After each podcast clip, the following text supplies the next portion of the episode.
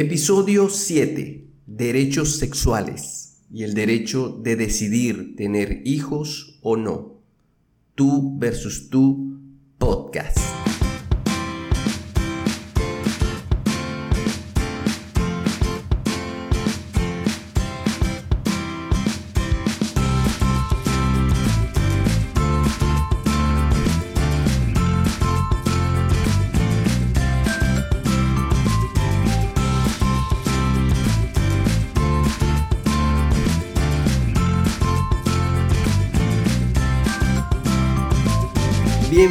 A Tú versus Tú, el podcast de psicología para sentirte libre de ser tú, con Erika Rieta y Víctor Saavedra. En este episodio hablaremos de los derechos sexuales. Vivimos en un mundo donde cada vez y más allá del género existen nuevos tipos de pareja, de relaciones afectivas, nuevas formas de disfrutar del amor y la sexualidad, de vivir independientemente y de relacionarse con comunidades sexodiversas. Y esto ha cambiado el significado y la perspectiva social de la sexualidad, las leyes, la manera en que nos comunicamos e incluso los derechos humanos. Todos estos cambios y demandas sociales recientemente encontraron voz y se consagraron en los derechos sexuales, derechos que a la fecha ayudan a muchas personas en el mundo. Un ejemplo podría ser del caso de un adolescente transgénero que se siente discriminado, rechazado, enjuiciado por esta decisión, entendiendo que durante toda esta vivencia el autoestima se ve amenazada los cambios propios de la edad hacen que todo se sienta más intenso a nivel emocional y fisiológico y que este adolescente pueda informarse sobre este derecho y estos derechos universales lo coloca en una posición de reconocimiento, valía personal y un soporte en el que puede afirmar tengo derecho. Nos complace ser portavoces de esta información ya que algunas generaciones se vieron vulneradas porque estos derechos no existían. Ahora bien, comencemos por definir qué son los derechos sexuales. Fíjate compañero, estos derechos son internacionalmente reconocidos, uno de los puntos más importantes a resaltar en este tema. Eh, encantados de verdad de poder estar aquí y de nuevo hablando de esto, ¿no? Como partías diciendo ser portavoces y es que lo bueno de estos derechos es que te garantizan un desarrollo libre, sano, seguro y satisfactorio de la vida sexual, reproductiva y de la vida y de la convivencia sexual. Buscando garantizar que las personas puedan tomar decisiones sobre su vida sexual de acuerdo a su vivencia interna, obviamente historia de vida, lo que desean. Lo que esto quiere decir es que la sexualidad no solo está asociada al cuerpo, sino también a la mente. Y por supuesto, si está asociada a la mente, también a las fantasías sexuales. A ver, compañera, ¿y, cuáles son tus fantasías sexuales? Eva, compañero, no estamos hablando de mis fantasías. En cambio, compañero, sí estamos hablando y me gustaría acotar que estos derechos también ocupan, oh, por Dios, también ocupan un lugar en el área espiritual del ser humano. Vamos a volver al centro, que estás aquí bromeando, me echando broma como para que yo me, me, me desconcentre. ¿ah? Eh, y también podemos decir que es posible, cuando vemos que estos derechos están relacionados también al, lado espiritual de un ser humano, es que esta, estas, estas sensaciones y esta, estos derechos se pueden vivir también dentro de estas creencias, considerando una sexualidad o la sexualidad como un derecho y no como un privilegio. Correcto. Es decir, eh, con esto eh, concluimos que la sexualidad no es una experiencia exclusiva para algunos. Sí, sí, compañera, definitivamente. Los derechos sexuales se refieren a, ver, a, a la libertad de las personas para ejercer su sexualidad de manera saludable, sin ningún tipo de abuso, coerción, violencia o discriminación. La sexualidad comprende la actividad sexual las identidades de género, la orientación sexual, el erotismo, tanto como el placer y la intimidad, así como el proceso de reproducción.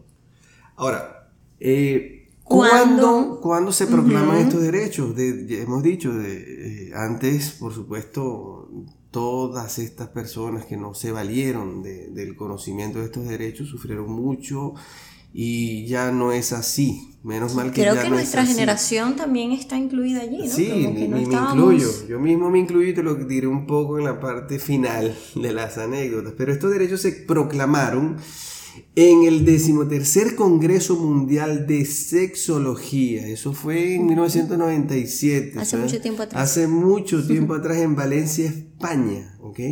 Y se convalidaron, se revisaron y se aprobaron en el Congreso Mundial de Sexología de Hong Kong en el año 1999. Ahora, ¿cuáles son esos derechos? Importante comenzar. Eh, me gustaría eh, acotar ¿no? que este, este punto que mencionaba sobre la proclamación y el hacer eh, saber a través de este podcast esta información nos permite como sostenernos, ¿no? Tener Claro algo, sí. un, un pilar de donde sostenernos y por eso quiero resaltar esta, esta área, ¿no? Pero continuando con lo que planteabas, ¿cuáles, son los esos derechos, sexuales? Derecho a decidir de forma libre, autónoma e informada sobre mi cuerpo y mi sexualidad, A ejercer y disfrutar plenamente mi vida sexual. a manifestar públicamente mis afectos, a decidir con quién o con quiénes relacionarme afectiva, erótica y sexualmente. a que se respete mi privacidad y a que se resguarde mi información personal, A la vida, a la integridad física, psicológica y sexual. A decidir de manera libre e informada sobre mi vida reproductiva, Derecho a la igualdad.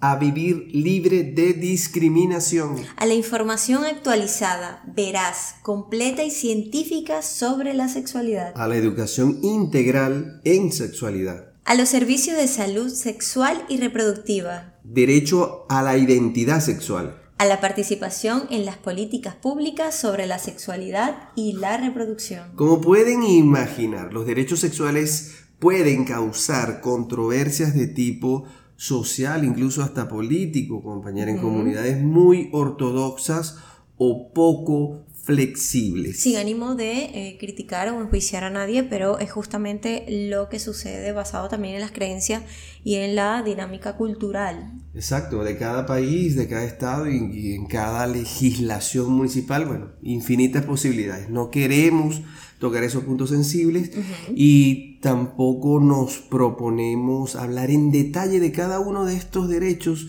y es por eso que en este episodio queremos enfocarnos en conversar en detalle sobre el derecho de decidir de manera libre e informada sobre mi vida reproductiva. Entender que tenemos derecho a decidir sobre nuestra vida reproductiva significa poder decidir si tenemos hijos, con quién y cuándo.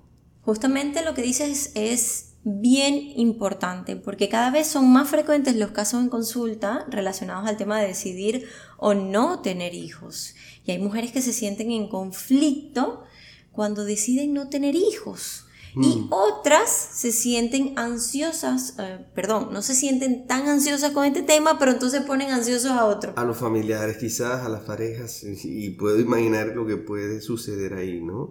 Em, Incluso dime, dime. Sí, eh, te iba a comentar que incluso tengo un caso de una mujer que decide no tener hijos eh, Ah, en fíjate. la consulta y escuchando siempre, ¿no? Ella dice, Erika, escucho constantemente a los opinólogos, eh, tomando pues sus palabras, eh, acotando, y, y dice que afirman cosas como, eh, se te pasó el tren. te quedaste vestida de alborotada, esa es Ese- muy, muy es maravina, esa es muy Esa maravina. es muy clásica. Y en España dicen mucho se te pasó el arroz. ¿Ah? Y también está, está ahí queda. Ok, ese es queda. Ese es más local. Ok, Erika. Y también seguro hay casos de parejas que deciden no tener hijos. Sí, sí, también incluso en consulta he tenido parejas que eligen disfrutarse sin hijos. Cuando hablo de disfrutarse es que evidentemente ellos quieren tener un estilo de vida en donde evidentemente no están incluidos en una dinámica de, de, los hijos, ¿no? Y está bien, no pasa nada, ¿no? Lo, y ah. lo que pasa con esto es que empiezan también ellos a escuchar otros opinólogos. ¿Mm? ¿Ibas a decir algo? Sí, o sea, me hiciste recordar una, una pareja de amigos que decidieron justamente no tener este, hijos, pero también es verdad que conozco otra pareja que no tienen hijos, no por decisión, sino ya por una situación más eh, biológica, digamos, no importa de quién, pero eh, han sabido, exactamente, pero han sabido abordar este, esa situación y bueno, mentalizarse y, basar su relación en esa dirección. Pero, qué cansado, ¿no? qué cansado debe ser, por ejemplo, en el caso de la, pareja que tú conoces, tener que estar lidiando con señalamientos o de pronto sarcasmo, o tú sabes, ese tipo de preguntas abiertas que deja el, público, la sociedad, como, ¿y ustedes por qué no tienen hijos? ¿no? Y entonces no sabes lo sensible que puede ser eh, para, para, esta pareja. Sin embargo, hay otros comentarios como es en el caso pues de, la pareja que yo he tenido en consulta, que ellos escuchan más cosas como ¿y para cuándo el bebé? Mm. Y no piensan tener una parejita y entonces de pronto tienen una suegra que habla y dice, y es que yo quiero disfrutar a mis nietos, como si, ¿sabes? Tener, adapten a mi, mi calendario de edad cronológico eh, toda su planificación familiar. ¿Qué te parece? sí, sí. Por eso te digo, es, un punto bastante delicado cuando tú estabas en esa situación, a veces no sentías ningún tipo de apoyo, resguardo, no sabías que tenías derecho incluso a, fijar una posición frente a eso que te, te podía parecer una crítica, no. Este, y de hecho es una crítica y los tiempos menos mal que han cambiado. Y creo, compañero, que lo más difícil, mm, en el caso de la mujer, eh, me incluyo, eh, escuchar a una mujer decidir no tener hijos o no tener pareja o digamos tomar ciertas decisiones en relación a estos temas sexuales y reproductivos es esa mirada eh, tan sarcástica, tan penetrante quizás también de la sociedad, de sus seres queridos, de sus compañeros de trabajo, cuando le preguntan sobre este tema, pero al mismo tiempo parece que la miran como si le faltara algo. Sí, por eso que, este, eh, por eso que centramos este, este podcast no solo en los derechos sexuales, sino en el particular derecho, y quiero hacer énfasis en que todas las personas tienen derecho a decidir si pueden o no y con quién tener hijos, indistintamente del factor biológico, que es un poco lo que entiendo, este, tiene que ver con, lo que dices y, supone ¿no? que para muchas personas que puedan tomar esta decisión eh, se convierte en una situación bien difícil, muy, muy, muy difícil. Ahora, ¿qué te parece si como siempre, para complementar un poco esta parte y basado. No me vas a preguntar de nuevo por las fantasías sexuales, ¿verdad? Voy a preguntar por las fantasías Te lo agradezco, gracias. Pero de alguna manera, ¿tienes alguna experiencia personalísima en relación o vinculada a este, este punto, a este derecho de decidir de manera libre, informada sobre mi vida reproductiva? Que puedas confesarnos, contarnos. Sí, claro, vamos a darle apertura a las confesiones. Eh, más sin embargo, repito, recalco, no pienso hablar de mis fantasías. no, en serio, mira, en mi caso, desde la adolescencia, vamos a hacer como un pequeño recorrido. Eh, desde mi adolescencia estoy escuchando cosas como el sexo es malo, es sucio, eh, y podía ver de pronto ver como, o notar cómo a mis hermanos lo trataban como con más, derecho, sí, a estar en pareja, a obtener anticonceptivos, eh, entre otras cosas, ¿no? O sea, entendía que era como más visible esa, esa conversación o esa apertura sexual. ¿Cuántos hermanos tienes tú, Erika? Tengo tres y los tres son varones. ¿Y tú eres la... ¿Cuántas hermanas? Son tres varones y una hembra y la hembra soy yo. Ah, ya entienden un poco por qué, ¿no? Mm, Ajá. ok. Entonces, bueno, nada, cuando tuve, por ejemplo, cuando tuve mi primer novio, eh, solo recibí información como demasiado escandalosa acerca del embarazo. eso tampoco va aquí, no tiene que ver con los derechos, se fijan, Dios mío. Siempre, siempre van a ver a Víctor tratando de, de, desconcentrarme en esto del podcast. Entonces, nada, le decía que siempre recibía pues información escandalosa acerca del embarazo, que si embarazo precoz, que si el trauma, que si no sé qué, que si las consecuencias en lugar más bien de recibir una información más completa acerca de la sexualidad y la prevención de enfermedades.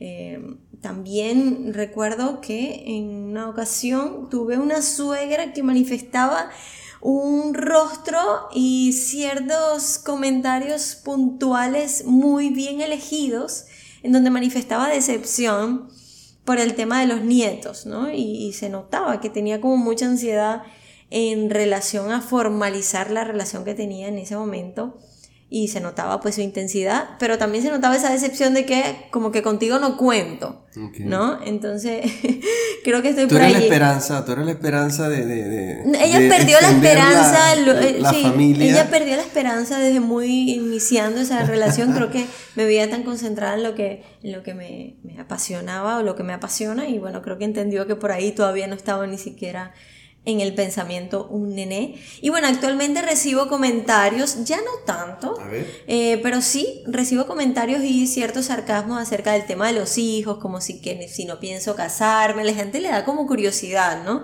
Eh, que si no me gustaría ser feliz, este para mí es uno de los más particulares, que si no me gustaría ser feliz, y yo les pregunto, ¿y quién te dijo a ti que yo no soy feliz? Entonces creo que ese concepto de que la mujer solo es feliz cuando forma un hogar, hay que considerarlo y renovarlo y refrescarlo también, ¿no? Es como cuando te gradúas, ¿no? Eh, no, gradúate para que seas alguien en la vida. Yo creo que cuando ya venimos al mundo ya somos alguien en la vida. Y así una mujer o un hombre no decidan formalizar un hogar, igual pueden ser felices.